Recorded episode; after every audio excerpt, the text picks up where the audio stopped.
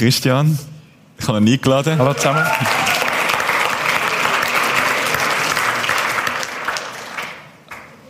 Und ich habe dich zum ersten Mal kennengelernt an einer Pastorenkonferenz. Äh, ja, ich bin dort auch eingeladen, oh Wunder. Das ist, glaube ich, eine von meinen ersten oder zweiten Pastorenkonferenzen, wo ich war. Das, das muss man sich so vorstellen. Ähm, es ist ein riesen Raum und es hat überall so, so ein bisschen Timons und andere Leute, die nicht so alt sind wie ich, wie einer der Jüngeren dort. Und dann kann man, gibt's so Plenars und dann kann man dort so reinlaufen und schon auch mit Lobpreis und Teaching und dann gibt's so einzelne Workshops. Und dann habe ich so auf dem Workshop-Blättchen geschaut, was gibt's da irgendwie auf Gott hören, so ein das Ganze, was man halt vielleicht so kennt. Und dann ist plötzlich irgendwie, ich weiß gar nicht mehr, was genau der Titel war. Frei von Pornosucht. Bam. Und ich habe gedacht, das braucht schon noch Mut, an einer Pastorenkonferenz einen Porno-Workshop zu machen.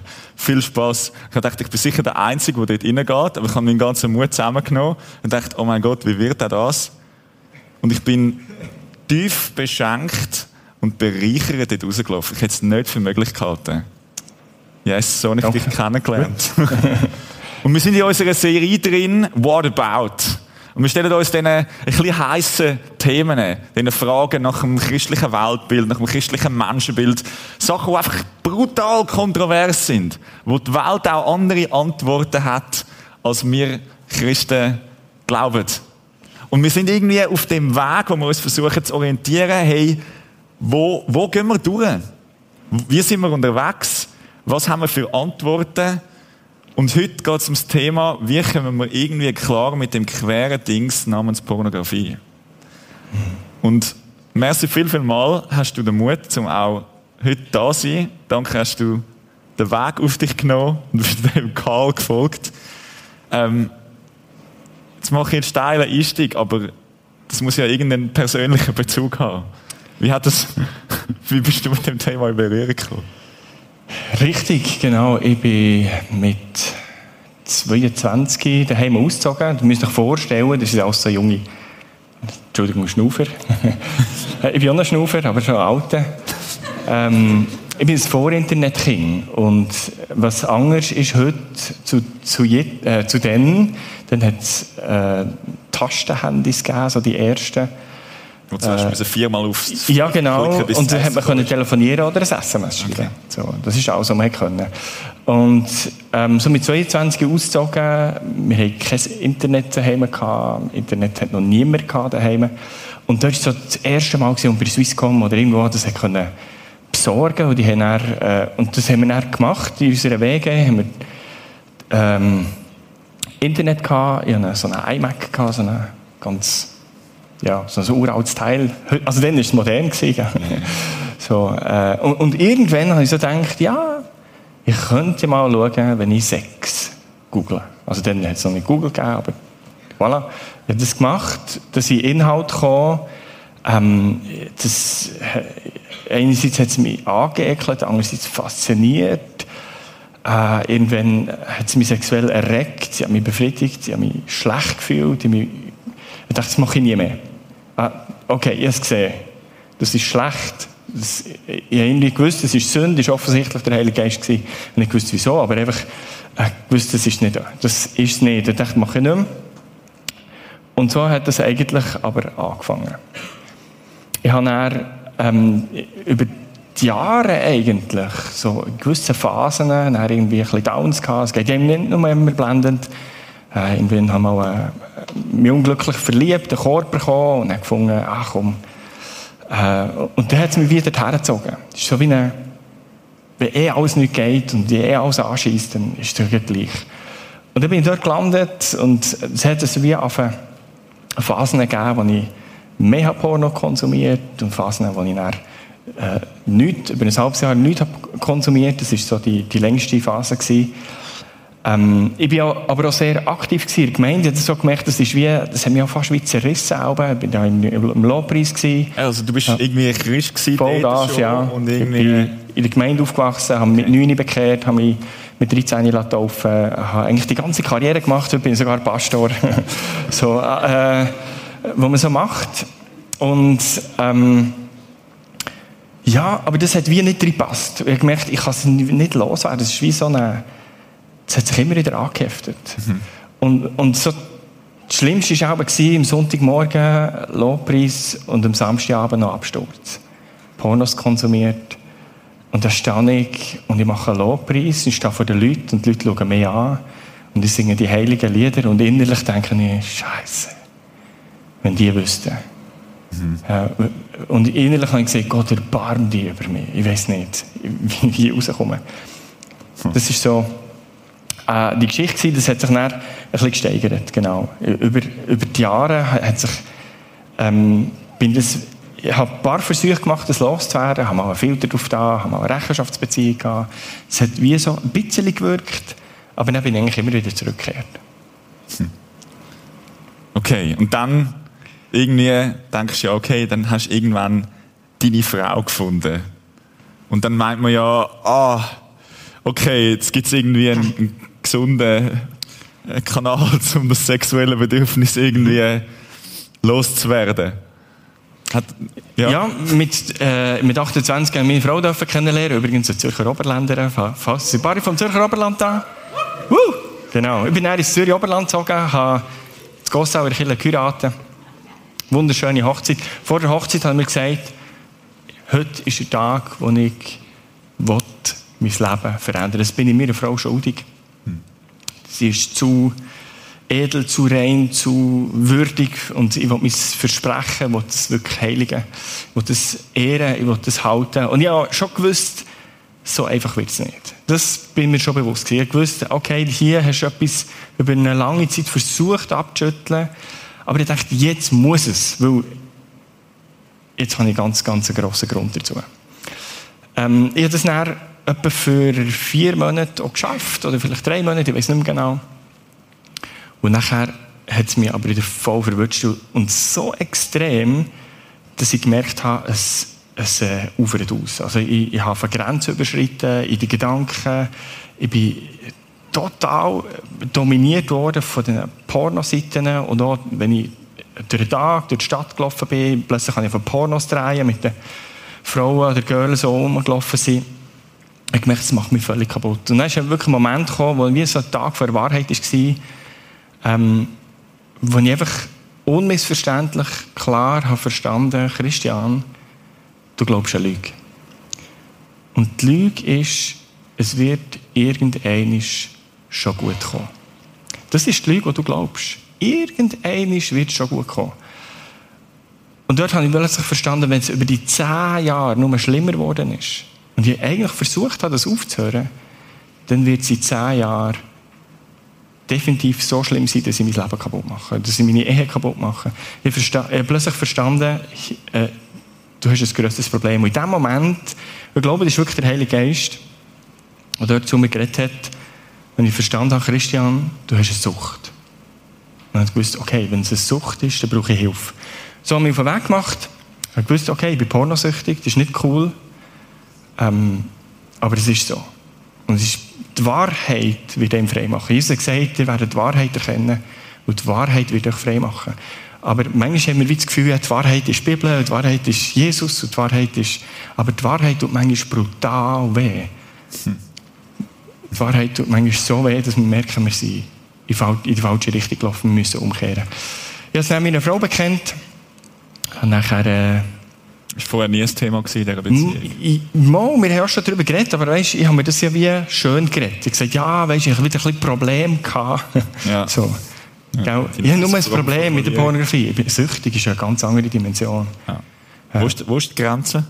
Ähm, ich, ich, glaube, es ist ein bisschen irritierend, weil eigentlich ist, ist ganz einfach, wer nicht einen Monat ohne Pornografie sein kann, so sagt äh, Cornelius Roth, und der hat das Buch Sexsucht geschrieben, der hat eigentlich das Problem. Weil jeder Mensch kann einen Monat ohne Pornografie sein. Und wenn man das nicht kann, dann ist man eigentlich schon in einer problematischen Zone. Äh, und, und, und dort drinnen habe ich gemerkt, ich bin weit darüber aus. Also, da, da bin ich wirklich in einer Dimension, wo ich, wo ich Hilfe brauche. Und er Hilfe gefunden, jemand, der mich begleitet hat. Ähm, dort haben wir ja gesagt, komm, äh, Filter drauf. Ähm, Er hat gesagt, okay, nächsten Monat treffen wir uns wieder. Äh, unterschreibst du mir, dass du clean bleibst? Ich dachte, oh, ein Monat ohne, das geht ja gar nicht. Also, das schaffe ich nicht. Das, das liegt außerhalb von meiner Dimension, von dem, was ich kann. Ich habe das gleich unterschrieben. Und tatsächlich einen Monat ausgehalten und gesagt, ich mache das nicht, ich schaue das nicht. Ich kämpfe bis aufs Blut. Einen zweiten Monat, einen dritten Monat. Und ich habe wirklich auf eine, äh, heftigere Kämpfe bekommen. Wirklich, ich bin manchmal von, von der Arbeit heimgekommen und ich dachte, ich muss, ich muss Porno sein, ich muss. Ich war wirklich wie ein, wie, Süchtiger, der seinen Stoff braucht. Und äh, ich habe nichts Besseres gewusst, als mich einfach einzusperren. Ich hatte eine kleine Werkstatt, gehabt, in die Werkstatt, bin dort auf die Knie, habe betet, betet, betet, betet. Bis die Druckphase wie ein bisschen aufgehört hat. Meine Frau heimgekommen ist und habe gewusst, okay, safe, Frau ist daheim. Äh, Safe-Zone, da kann ich kein Seich bauen. Hat sich meistens auch entspannt, wenn sie da um war. Ähm, und dann ist ein Moment gekommen, wo ich, wo ich wirklich äh, gemerkt habe, es fängt an, meine Gedanken verändern. Ich, ich erlebe mehr Freiheit in den Gedanken. Aber ich habe mich nicht frei gefühlt. Ich gewusst, sobald ich Zugang habe, dann bin ich geliefert. Mhm. So, äh, weißt du, das ist wie, ähm, immer, beim Vorkommen wie so ein Benzinlachen, wehe ein Funken. Oder ich mache, bumm, dann, dann bist du im Vollbrand. Und ich wusste, es brennt nicht, aber wehe, ich habe Zugang, da bin ich geliefert. Ist auch nicht irgendwie frei? Es ist nicht frei, nein, absolut nicht. Das ist ein riesiger Knorz. Mhm. Verstehst du? Dann, heute ist es nicht mehr ganz so, aber dann war es noch viel mehr so gewesen, wenn man in die Tankstellen rein ist, dann hat es überall da die Pornoheftchen und Zeug. Ich vorher schon müssen überlegen, okay, ich gehe nicht das Gestell an, ich gehe nur mein Sandwich holen und dann kaufe ich noch mein Trinken und dann gehe ich, ich schaue nicht darüber, ich gehe, verstehst du, das ist nicht Freiheit. Ja. Das ist ein riesiger Knorz, das ist ein Zwang dein Leben führt einfach in einem riesigen Korsett drin. Ich darf das nicht und alles schließt mich dorthin. Und dann hat das natürlich auch zusammenbrechen. Ich habe dann das Passwort vom Laptop von meiner Frau herausgefunden und dann habe ich das auf konsumieren, Pornos auf konsumieren, hingedurch. Vordurch war ja alles gut. Gewesen. Hingedurch habe ich alles konsumiert. Und da ist wie plötzlich für mich alles zusammengebrochen und ich gemerkt habe, ich bin untherapierbar süchtig. Ich habe Hilfe gesucht, ich habe gekämpft bis aufs Blut, ich habe einen Filter drauf da. Ich weiß nicht, was ich noch machen soll. Es war für mich wirklich die absolute Verzweiflung. Ich wusste, ich kann mir nicht mehr helfen. Und in dieser Verzweiflung da bin ich ins Schlafzimmer, ich bin dort auf die Knie und gesagt, Jesus, ich weiss, dass es dich gibt. Und ich, ich, ich, bitte auch nicht mehr um Vergebung, weil ich weiss, dass du mir vergisst, aber ich bitte dich um ein Wunder. Ich kann mir nicht mehr helfen. Ich habe gesagt, Herr, wenn du mir nicht hilfst, dann muss ich einfach so mit diesem Umstand leben. Ich kann das nicht. Ich kann es nicht verändern. Ich habe es versucht. Ich habe die Bibel aufgemacht, so wie man das als guter Christ macht. Wenn man betet, macht man die Bibel auf, zack. Und dann steht dort, ist, glaube ich, äh, Hesekiel 36. Und so äh, sinngemäß ist dort gestanden, und ich werde euch wegholen von euren Götterbildern und ihr werdet die abscheulichen Bilder von euch werfen und ich werde euch heilen von eurer Rückfälligkeit und ich werde euch Gott sein und ihr werdet mein Volk sein. Und ich kann dir sagen, in dem Moment gewusst, jetzt hat Gott zu mir geredet. Ich, ich habe Hoffnung geschöpft und dachte, Herr, wenn es dir wirklich gibt, dann habe ich noch, ich habe noch eine Hoffnung auf eine Veränderung in meinem Leben. Wir haben das, das Lied gesungen vom Heiligen Geist, äh, der, der, die Mauern zerbricht und da bleibt kein Stein auf dem anderen. Und dort, das habe ich wirklich auf, äh, erleben. Genau das würdest du sagen, ist eine andere Art und Weise von Veränderung als die ganzen Schritte, die du vorher ja, hast unternehmen. Definitiv. Ähm, ich habe das vorher so gebraucht, habe ich gemerkt. Weißt, mhm. Es hat wie die Kämpfe gebraucht. Ich musste lernen kämpfen. Ich musste ähm, äh, lernen Nein sagen. Der Weg hat es wie gebraucht, aber ich bin jetzt zerbrochen auf dem Weg. Ich habe gemerkt, ich, für mich, ich kann mich nicht erlösen. Ich brauche einen Erlöser. Hm. Ja. Dort bin ich wirklich auf die Knie und gesagt, Jesus, du kannst alles haben. Es ist mir gleich, es darf so jeder wissen. Es ist mir egal. Ich mache kein Geheimnis mehr Ich bin bereit, jeden Preis zu zahlen. Es ist gleich. Ich will frei werden. Und dann habe ich meinem Seelsorger angerufen, der hat gesagt, ja, komm, komm geh in meine Gemeinde, wir beten als ganze Gemeinde für dich. Ich dachte, super. genau. Das, aber ich habe gesagt, okay, ich bin bereit, jeden Preis, jeder Preis ist jeder Preis. Wow. Ich gehe führen, die beten als ganze Gemeinde für mich, aus all wissen, ist gleich. Ich für mich beten dort. Und ich habe gemerkt, hey, tiefer kann ich durchschnaufen. Ich wusste, mir ist vergeben. Ich wusste, irgendwie etwas ist gegangen. Ich weiß nicht, ob dämonische Mächte oder was immer, aber ich habe nicht das Gefühl gehabt, dass ich dämonisch belastet bin, aber einfach ich wusste, okay, hier ist ein geistlicher Schnitt passiert. Aber dann bin ich heim und ich wusste, okay, wie lange hat jetzt das her?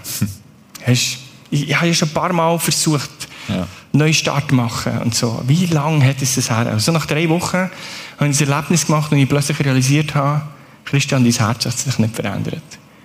Wenn hier drinnen ist etwas nicht in Ordnung. Etwas stimmt in dir drinnen nicht. Und ich habe gemerkt, ich weiß nicht was. Ich weiß nicht, was in mir drinnen stimmt. Und ich wusste, unser Herz treibt uns dorthin. Hm. Auch unser Herz. Äh, Im Sprüche 4, 23 heisst, mehr als alles andere behütet dein Herz. Aus ihm kommt das Leben raus. Oder hm. Das führt dich dorthin.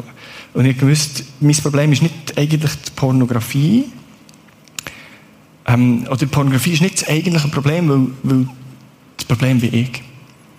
Ja, mehr treibt sie ja dorthin.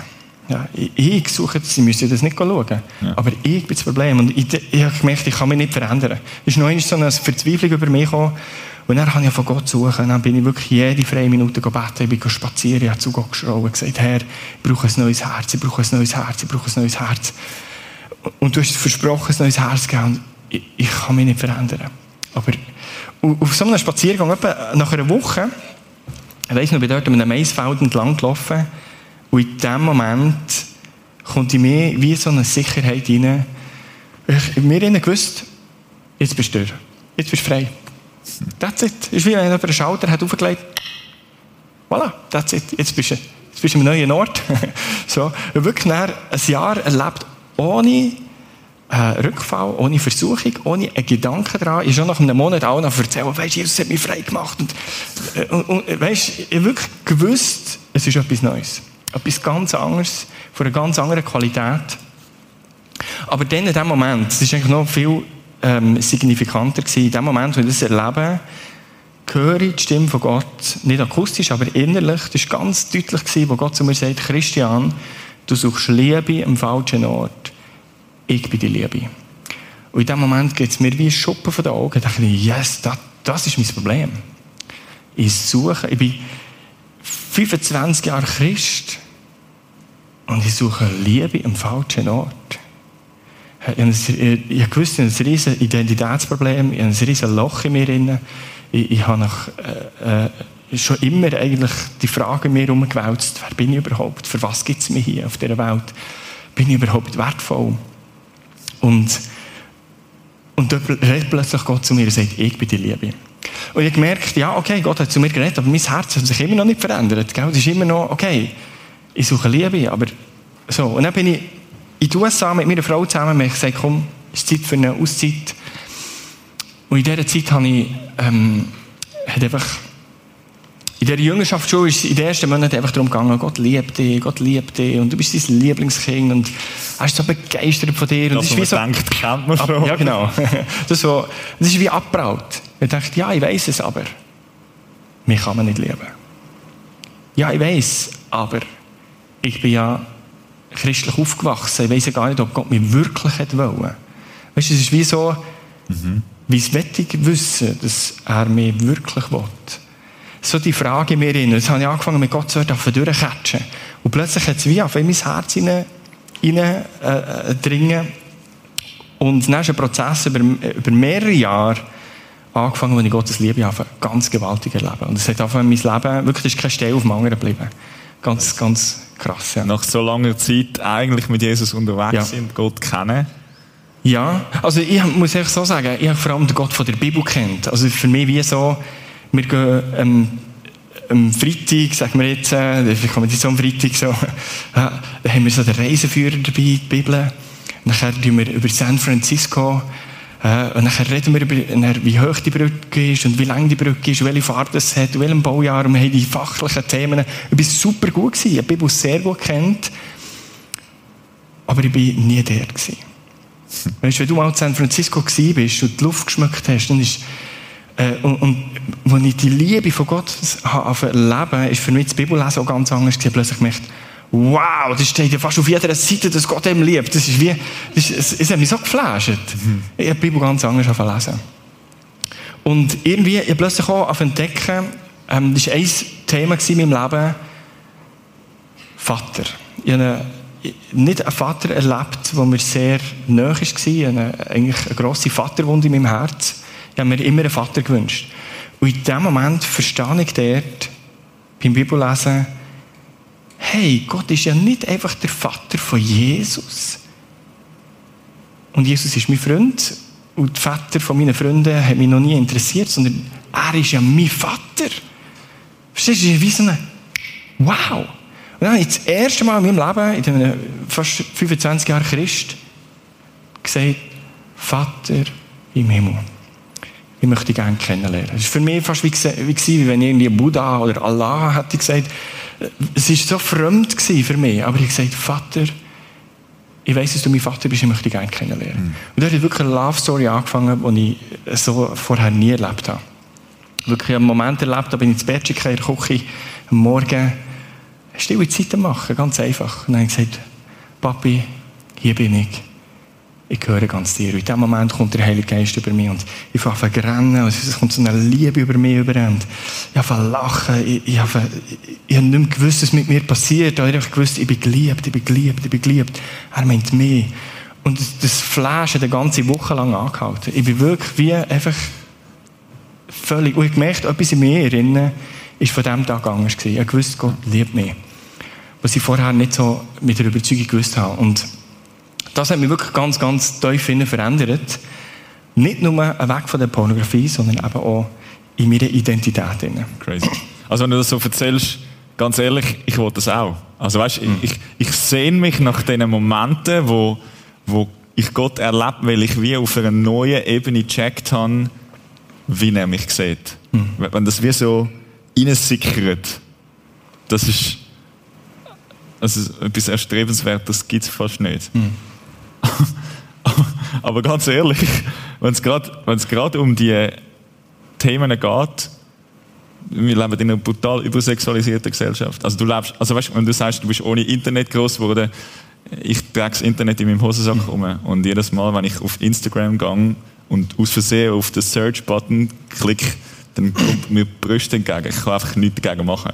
Mhm. Ähm, also was ist, was ist eigentlich der Kern des Problems? Was würdest du sagen? Also es ist natürlich eine klare Agenda dahinter. Also haben Philosophen schon vor 100 Jahren haben gesagt, hey, wir müssen die sexuelle Befreiung, äh, das müssen uns befreien von jeglichem Korsett, wir müssen alles können ausleben, was wir empfinden. Jede sexuelle äh, Regelung muss abgerissen werden. Und heute stehen wir da. Ja. Das ist eine philosophische Agenda. Heute stehen wir da, da wird alles abgerissen. Aber was wir eigentlich auch abreißen, ist die Menschenwürde. Wie meinst du das? Und ähm, beim Gedankenmachen darüber, was eigentlich Pornografie ist, ähm, ist mir so bewusst worden, ähm, die sind ja heute alle angelegt hierher gekommen. Ja. Ist natürlich auch kalt draussen so, aber jetzt, äh, stell dir das mal vor, im Hochsommer ist noch niemand nackt in die Church gekommen. Ist noch niemand nackt einfach so zum Haus raus. Warum? Weil Kleider, Nacktheit ist deine Würde, äh, oder das ist ein Teil von deiner Würde. Ja, deine Intimität, deine, das ist etwas, das ist ganz dir persönlich und niemandem anderem darf das veräußert werden. Es gehört dir persönlich und nur du kannst es in dem Moment, in dem, in dem geschützten Rahmen vor, vom Intimen, von einer Beziehung, von einer Ehe, wo ich jetzt äh, her argumentiere, ähm, preisgeben. Mhm. Und jetzt äh, gibt es Leute, die anfangen, ähm, gerade in Pornografie, ihr intimste preisgeben und dann noch im Internet was für immer öffentlich ist. Ja, das können sie nie mehr retour drehen und niemand würde es einfach so machen. Ich habe mal mit einem Säkularen diskutiert und gesagt, ja, der Christ hat einfach ein Problem mit Pornografie, weil er, aus, weil er einfach eine Sünde daraus macht, wenn er nicht keine, keine Schuldgefühl hätte, dann wäre das Problem gelöst. dann habe ich gesagt, ja, also, stang mal vor und zieh die ab. Und dann hat er gesagt, nein, nein, das würde ich nie machen. Ich habe gesagt, ja, aber siehst, das ist das Problem. Ja, das würden wir nie machen. Also hier gibt es eine ganz klare Grenze, die Leute überschritten haben und andere die sich darüber belustigen. Und schon der Emmanuel Kant war ein Philosoph, der hat gesagt, alles, was der Mensch zu einer Wahr macht, ist gegen seine Würde. Und Pornografie, da wird der Mensch wirklich zu einer Wahr, zu einem Sexobjekt. Ja, das gibt ja auch Leute, die das jetzt freiwillig machen. Nicht? Ja, genau. Du immer die Radiobeiträge von diesen, von diesen Frauen, die es schon immer geträumt haben, um irgendwie in der Sexindustrie zu genau. arbeiten und dann ja. endlich ihre Emanzipation mhm. haben können leben Genau. Äh, Freiwilligkeit, gell? Es ist, ich, ich habe ein Buch gelesen, oh nein, das Buch gelesen habe ich eben nicht, aber äh, ähm, äh, Anna Schreiber heisst die, die ist eine ehemalige Prostituierte und die hat in ihrem Buch innen Körpersucht Seele hat sie über ihre, ihre Zeit als Prostituierte geschrieben und drinnen schreibt sie aber auch den Satz und sagt, es gibt nur drei Gründe, warum das jemand in Prostitution hineingeht und das Gleiche gilt auch in die Pornoindustrie. Das ist erstens finanzielle grosse Not, also einfach, ich muss irgendwie ein Problem lösen und, und mit Sex kannst du ganz schnell Geld verdienen. Ähm, das Zweite ist, sind falsche sexuelle Konzepte oder falsche Konzepte von Liebe. Das kann durch äh, falsche Familienprägungen sein, wo schon sexueller Missbrauch oder Grenzüberschreitungen Tagesordnung sind. Oder das Mutter ist nicht moralisch falsch. Also weißt, das ist nicht, wir können einfach sagen, ja, das ist das christliche Weltbild, oder dass das falsch ist. Du sagst jetzt falsch. Inwiefern falsch? Inwiefern, wenn wir jetzt sagen, ja, Liebe für Leistung, oder ich kann, wenn ich mich verkaufe, kann ich, werde ich geliebt, ja. oder ähm, falsche Konzept von, was ist denn wirklich Liebe. Zum Beispiel, ich habe mit Britney de la Mora ein Interview geführt und so ist sie reingerutscht. Ja, mit 17 von ihrem Freund äh, betrogen worden und ist sie aus Enttäuschung ist sie dann, äh, auf Mexiko und dort in so einem Strip-Lokal und dann hat sie auch da selber mal oben gemacht und dann hat sie ganz viel Anerkennung bekommen und das hat ihr gut getan. Hm. Mhm. Ja, ich werde geliebt. Ich verkaufe meinen Körper und ich spüre, Männer scharen sich um mich. Und so ist sie dann in die Pornoindustrie gerutscht, ist total kaputt gegangen drinnen. Er hat glücklicherweise Jesus kennenlernen äh, aber sie sagt, das ist alles gelogen. Das ist nichts von Freiheit, nichts von irgendwie so. Aber ich bin immer noch bei den drei Punkten, gell?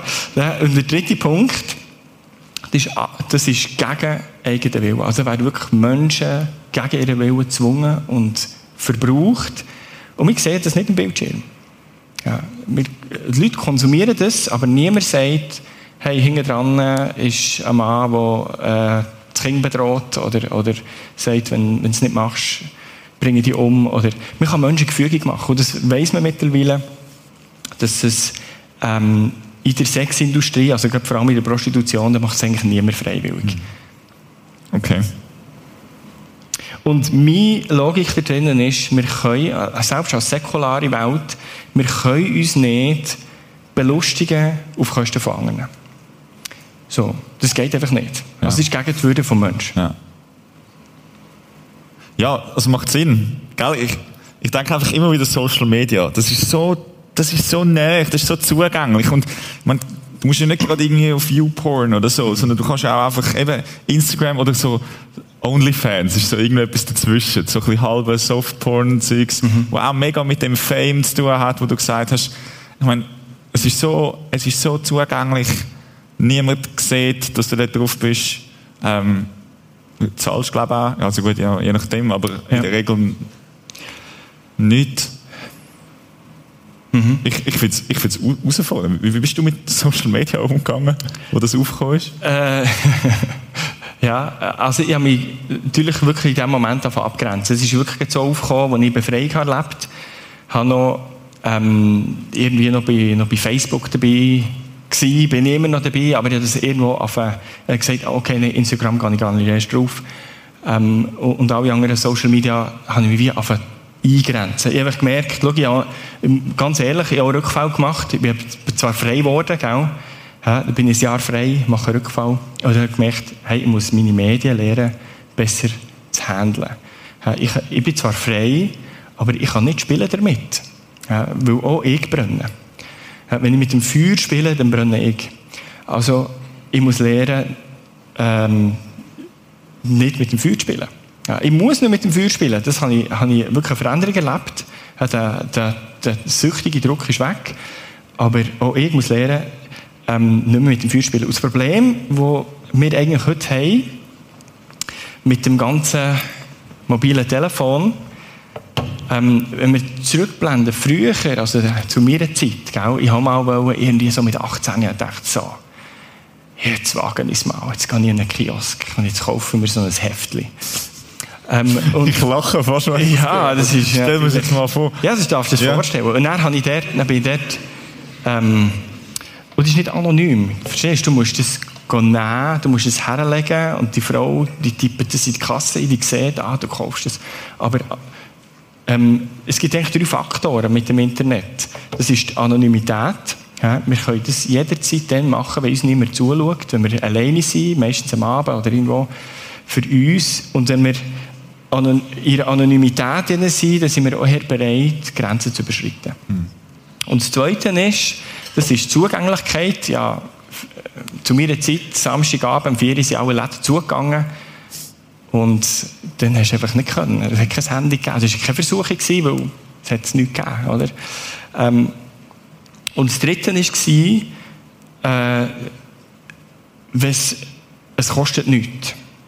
Es gibt so viele sexuelle Inhalte, die du findest schon über Social Media und, und noch die anderen ähm, Pornoseiten.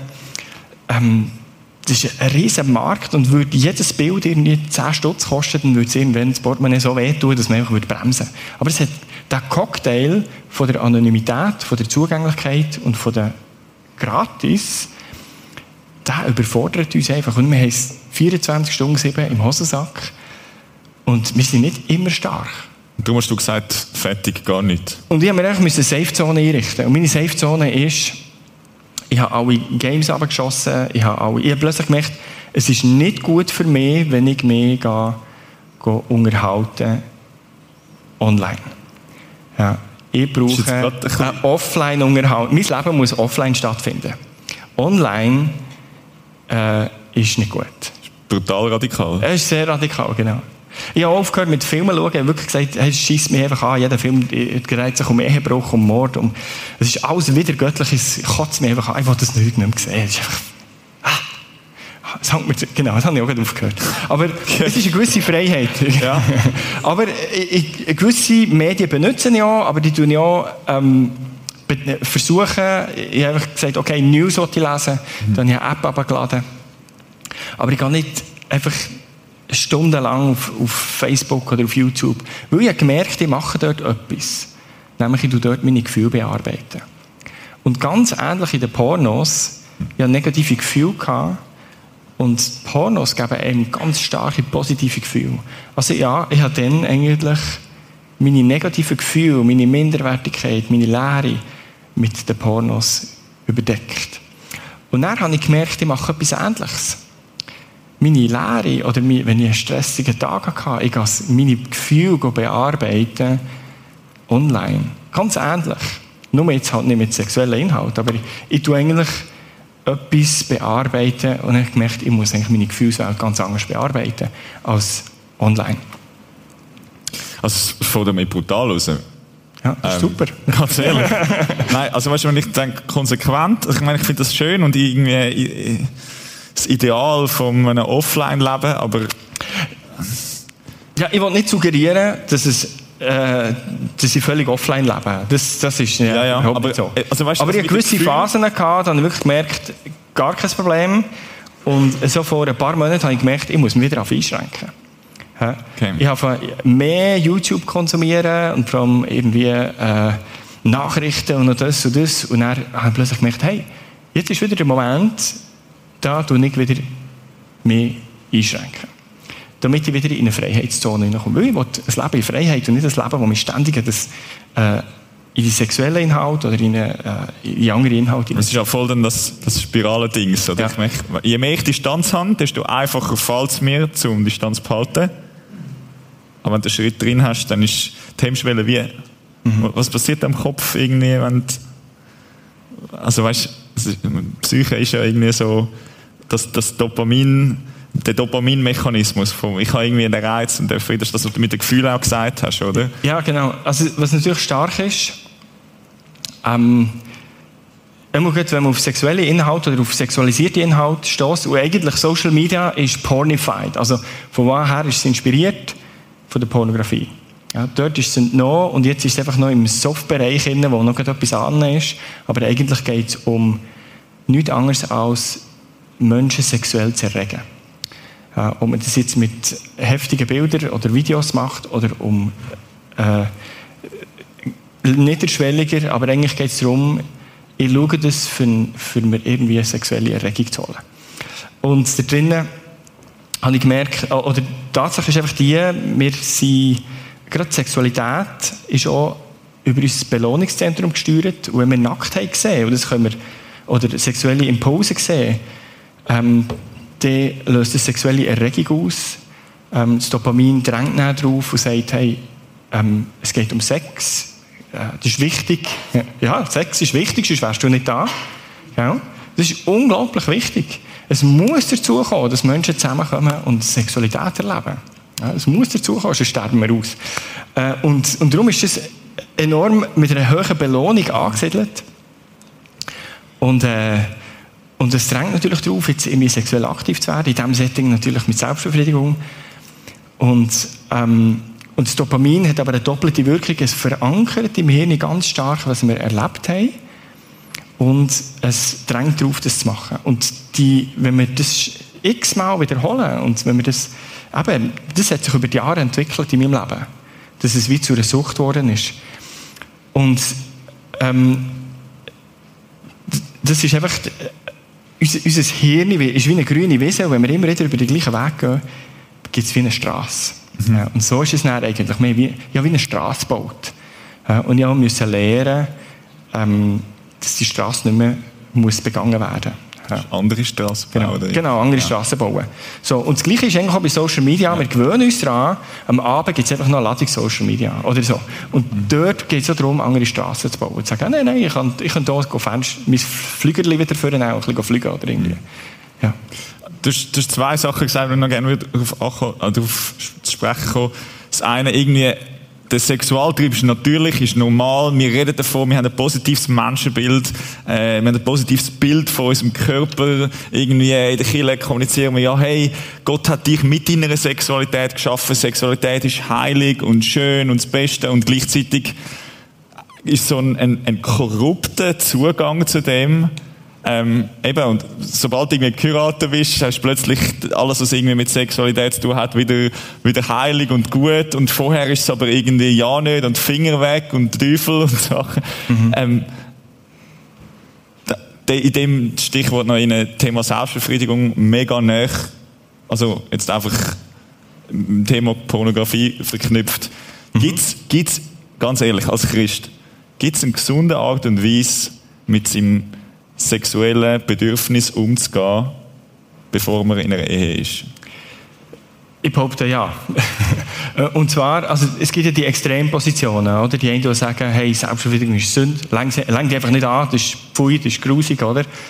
Ähm, und dann gibt es die anderen Extrempositionen, wo äh, zum Beispiel Sexuelle Gesundheit Schweiz hat herausgegeben, ja, die Schweiz putzen, so Videos dreht, wo, ähm, ist ja, dreimal am Tag ist auch gut, oder? Irgendwie so. Ähm, äh, so, anstrengend.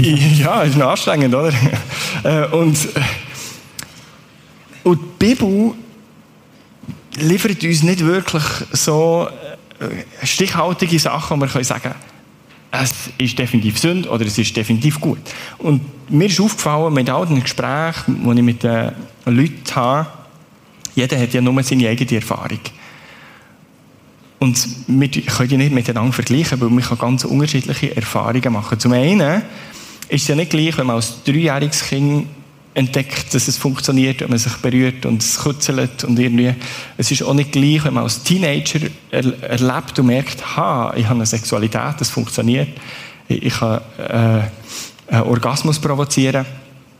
Es ist auch nicht gleich, wenn man verheiratet ist, es ist auch nicht gleich, wenn man dann wieder in, in die Lebenssituation ist ein Faktor, den man doch auch ein bisschen unterschiedlich muss beurteilen muss. Nachher ist auch die Frage von, wie zwanghaft erlebe ich das? Wir können ganz sicher sagen, alles, was ich zwanghaft erlebe, ist eine Unfreiheit und eine Art, nicht, auch nicht Gottes Willen. Ja, wenn, Jesus, äh, wenn Paulus sagt, zu Freiheit sind wir berufen, also Leute nicht von nichts einfangen, dann können wir ganz sicher sagen, dort, wo wir, in, also wir zwanghaft erleben, wir irgendwie können sagen, nein, heute nicht. Das mache ich nicht. Ist gut, mache ich. Ich kenne einen, der hat, das, hat mir gesagt, weißt du, ich habe auch Münze geworfen. So, bei Kopf habe ich Ausnahmen gemacht. bei Zahl habe ich gesagt, ich ziehe es durch, ich, ich mache es nicht. So. Okay. okay. Ist für sie Lösungsweg gewesen. Das andere, was wir auch können, ist beurteilen, ähm, sündige Gedanken sind Sünd. Jesus sagt es uns ganz klar. Also dort, wo wir äh, in Sachen übergehen, wo wir und jemand hat gesagt, wie kannst du Selbstverfügung machen, ohne, das ohne in der Krankheit? Das war meine Folgefrage, das, das ist, ohne Kopfkino. Wie geht das ohne Kopfkino? Aber äh, es gibt Leute, die sagen, das geht. Aber ich würde mal sagen, all die, die sich bereits schon, also du schaust, mhm. hast du bauen. Ja. Also ich, ich, bin mir heute gereuig, so etwas von Reuig für all das, was ich geschaut habe. Weil ich habe etwas gebaut. Wenn ich, ich mich zurückerinnere, mit 16 oder so, wenn ich, ja, habe ich mich so auch verliebt und dann irgendwie, ah, was habe ich gesehen? Oh, die hat schöne Augen. Oh, die hat ein schönes Lachen. Oh, die hat ein schönes Gesicht. Verstehst du, ich habe Frauen ganz anders gesehen, als dann Jahre später, wo ich, denke, wo, wo ich so nach Pornokriterien Frauen gemustert habe. Das ist alles gebaut, mhm. weil man es konsumiert. Oder? Also, aber man kann dort auch wieder wegkommen. Oder das ist möglich. Ähm, und ich würde mal sagen, jeder muss da drinnen eigentlich auch einen gewissen Weg finden mit Gott und sich. Äh, und verstehen, okay, wie kann ich, muss ich Selbstbefriedigung eingrenzen? Brauche ich da drinnen Hilfe? Brauche ich Befreiung? Oder brauche ich äh, eine Veränderung? Oder kann ich sagen, es ist gut, es ist okay? Es gibt auch die, die zum Beispiel die Selbstbefriedigung brauchen als eine Gefühlskorrektur. Also, äh, ich bin frustriert, äh, mega verrückt auf jemanden und ich kann nicht einschlafen. Also befriedige mich, dann beruhige mich und ich kann dann einschlafen. Also eigentlich wie ein Baldrian. So. Also es hat eigentlich nicht mit Sexualität zu tun, sondern ich weiß, ich kann, mit, ich kann einen Effekt erzeugen. Mhm. Und viele verwenden die Selbstbefriedigung in dieser Art, ich kann einen Effekt erzeugen, für mich zu beruhigen. Und dort müssen wir sich auch fragen, ja, ist das die einzige Art, wie ich mich beruhigen kann, sollte ich vielleicht lernen, anders können runterfahren, wäre das vielleicht auch ein Weg. Genau. So, das ist ungefähr ja. das, was ich über Selbstbefriedigung kann sagen kann. Ja. Okay, ich, ich, bin mal brutal ehrlich jetzt. Ich konsumiere ab und zu Pornos. Mhm. Ich bereue es jedes Mal. Manchmal habe ich Kopfkino, wenn ich einer Frau begegne. Und es schießt mich an. Ich schäme mich dafür. Würde ich ein Leben lang damit kämpfen müssen? Oder, oder ist es irgendwann vorbei? Und, und wenn ja, wie, wie komme ich dorthin? Gute Frage. Nein, es ist, ist, eine super Frage, genau. Ähm, für mich ist wirklich, der, ich habe von meiner Geschichte herkommen. Und ich habe über 70 Männer begleitet, ich habe Zeitgeschichten gesehen, ich habe hoffnungslose Fälle begleitet. Ich habe Menschen gesehen, die radikal Veränderungen erlebt Und ich bin überzeugt, ähm, es fängt mit einer Entscheidung an. Der verlorene Sohn hat auch für sich eine Entscheidung getroffen gesagt, ich kehre um. Und meine Geschichte fängt genau dort an. Ich kehre um. Ich habe genug lange mich belogen. Ich bin wirklich wie, es war ein Momentum. Gewesen. Und Gott schenkt uns manchmal so ein Momentum. Ähm, das können wir nicht immer selber erzeugen. Da bin ich ganz ehrlich. Aber es gibt manchmal so ein Momentum und dort müssen wir einfach auch entscheiden. Und jeder hat in sich wie zwei Stimmen.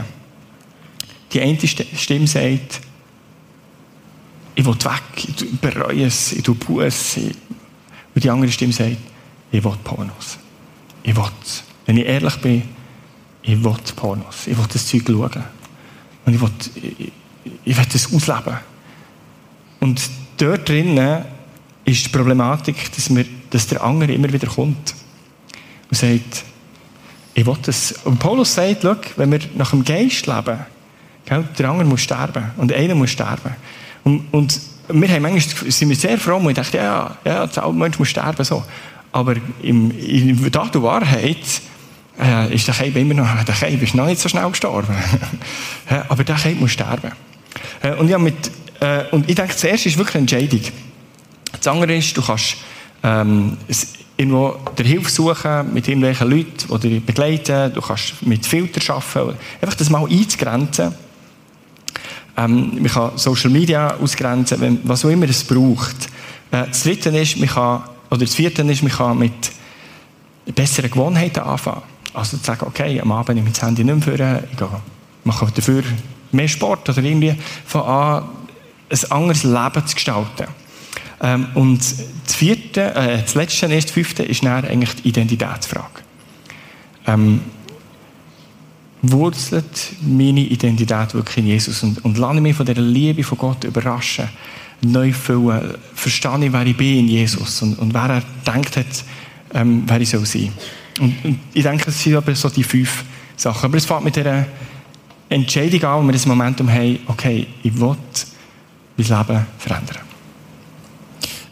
Ich glaube, vier Sachen kann ich selber machen, aber der mit der Identität ist, den kann ich wie nicht selber mhm. machen. Mhm. Das musst du dir irgendwie schenken lassen. Ist bei, ist bei dir jetzt auch passiert? Ist, ja, irgendwie der, jetzt von, von außen zugelassen, der Part, der eigentlich den grössten Unterschied gemacht hat. Ja. Wolltest du dort irgendwie zum Schluss noch, noch etwas zum, zum ganzen Thema Identität sagen? Mhm. Ja, vielleicht können wir das Bild einblenden. Ist gut? Ja, ja, ist oder, gut. ja okay. Ja. ich liebe das Bild vom Adler. Vielleicht hast du auch schon einen Adler gesehen. Ich habe mal, äh, ähm, das war letztes Jahr, gewesen, da bin ich wandern. Und nachher sind 13 Bargeier über mir gekreist. Hey, das war einfach so cool. Gewesen. Äh, ich denke, hoffentlich, hoffentlich haben sie genug gegessen, sonst bin ich 13 Bargeier ist ein bisschen viel. Aber das ist nicht ein Bargeier, aber der Adler. Im Vergleich zu einem Huhn, der Adler ist als Symbol für Freiheit, Symbol für die Würde, Symbol für die Majestät, für, für Symbol für die Herrlichkeit. Und das Huhn, im Gegensatz, es ist so, ja, es ist ein gefangenes Tier, es legt Eier, es ist ein Nutztier, oder? Und dann am Schluss noch, es ist nicht eine Wahnsinnsperspektive, der Blick gegen oben gerichtet, Würmli jagend. Äh, es ist nicht irgendwie, und der Teufel möchte uns einbläuen, hey, du bist nur ein Huhn. Hey, du, du bist es nicht wert. Du bist, niemand liebt dich, niemand beachtet dich. Du, du genügst nicht. Wenn du so wärst, dann wärst du jemand. Wenn du das könntest, dann wärst du jemand. Aber Gott sieht dich bereits anders. Gott sieht dich bereits, wer du bist. Und Gott sieht in dir den, den würdevollen Adler, den, das andere Leben. Und ein Slogan, der mir, wo mir hat geholfen in diesem ganzen Innen, und ich plötzlich verstanden habe, als ich in diesen Kämpfen war gegen Pornografie, und gesagt, es gibt etwas Besseres. Das ist nicht mein Leben. Und Gott hat etwas Besseres für mich parat. Und Gott hat wirklich etwas Besseres für jedes von uns parat. Und wenn du merkst, hey, schau hier, ich bin am Liebessuchen am falschen Ort, oder ich bin an einem Ort, wo ich, wo ich irgendwie gefangen bin, ähm, ich möchte dich ermutigen, es gibt wirklich Freiheit. Jesus ist gekommen und hat den, vollen Preis gezahlt. Und, und gang nicht für weniger als der volle Preis. Ja, gang nicht für die Hälfte. Wir sind plötzlich manchmal so am Konzessionen machen und sagen, ja, ein, ein bisschen ist auch gut. Ja, oder, ja, es ist nicht mehr so schlimm. Es ist nicht nur einmal im Monat Rückfall oder was auch immer. Es ist, ist nicht mehr so schlimm. Wir haben es schon eingerichtet, aber hey, Jesus hat den ganzen Preis gezahlt. Sei nicht mit diesem Leben zufrieden, weil Gott hat etwas Besseres für dich parat. Er sieht, wer du bist. Und er möchte sich dir offenbaren. Und ich möchte jetzt gerne noch beten. Yes. Danke. Vater im Himmel, ich möchte dir einfach danken für das, was du bist. Dass du vollkommen Liebe bist. Dass du uns siehst und dass du jedes Einzelne hier innen siehst und kennst. Und du kennst jedes Schicksal, jeden Schrei vom Herz. Jede Sehnsucht nach Freiheit. Jede Sehnsucht nach Veränderung. Und ich bitte, Heiliger Geist, dass du kommst. Und heute Abend Fesseln löst. Und heute Abend neues Leben schenkst. Dass du heute Abend wirklich neue Identität schenkst. Herr, wir sind bei dir. Und du bist der Einzige, der uns wirklich Identität schenken kann. Und ich bete, Herr, dass du in die Herzen rein, wie mit einem, äh, wie, wie mit einem Tattoo reinschreibst, dass sie geliebt sind. Mhm. Ich danke dir, Vater, dass du über jedem hier innen ausrufst und jubelst und sagst, du bist meine geliebte Tochter. Du bist mein geliebter Sohn. Du bist es wert, dass ich dich gemacht habe. Ich habe Freude dir. Du bist es wert, dass ich für dich gestorben bin. Danke, Vater, für das, was du wirst tun mit dieser Armee von jungen Menschen. Danke vielmals, dass du Grosses vorhast. Danke vielmals, dass sie für deine Herrlichkeit tragen. Dass sie bestimmt sind, für deine Königlichkeit in sich zu tragen. Ich danke dir, Herr. Danke vielmals. Amen. Amen.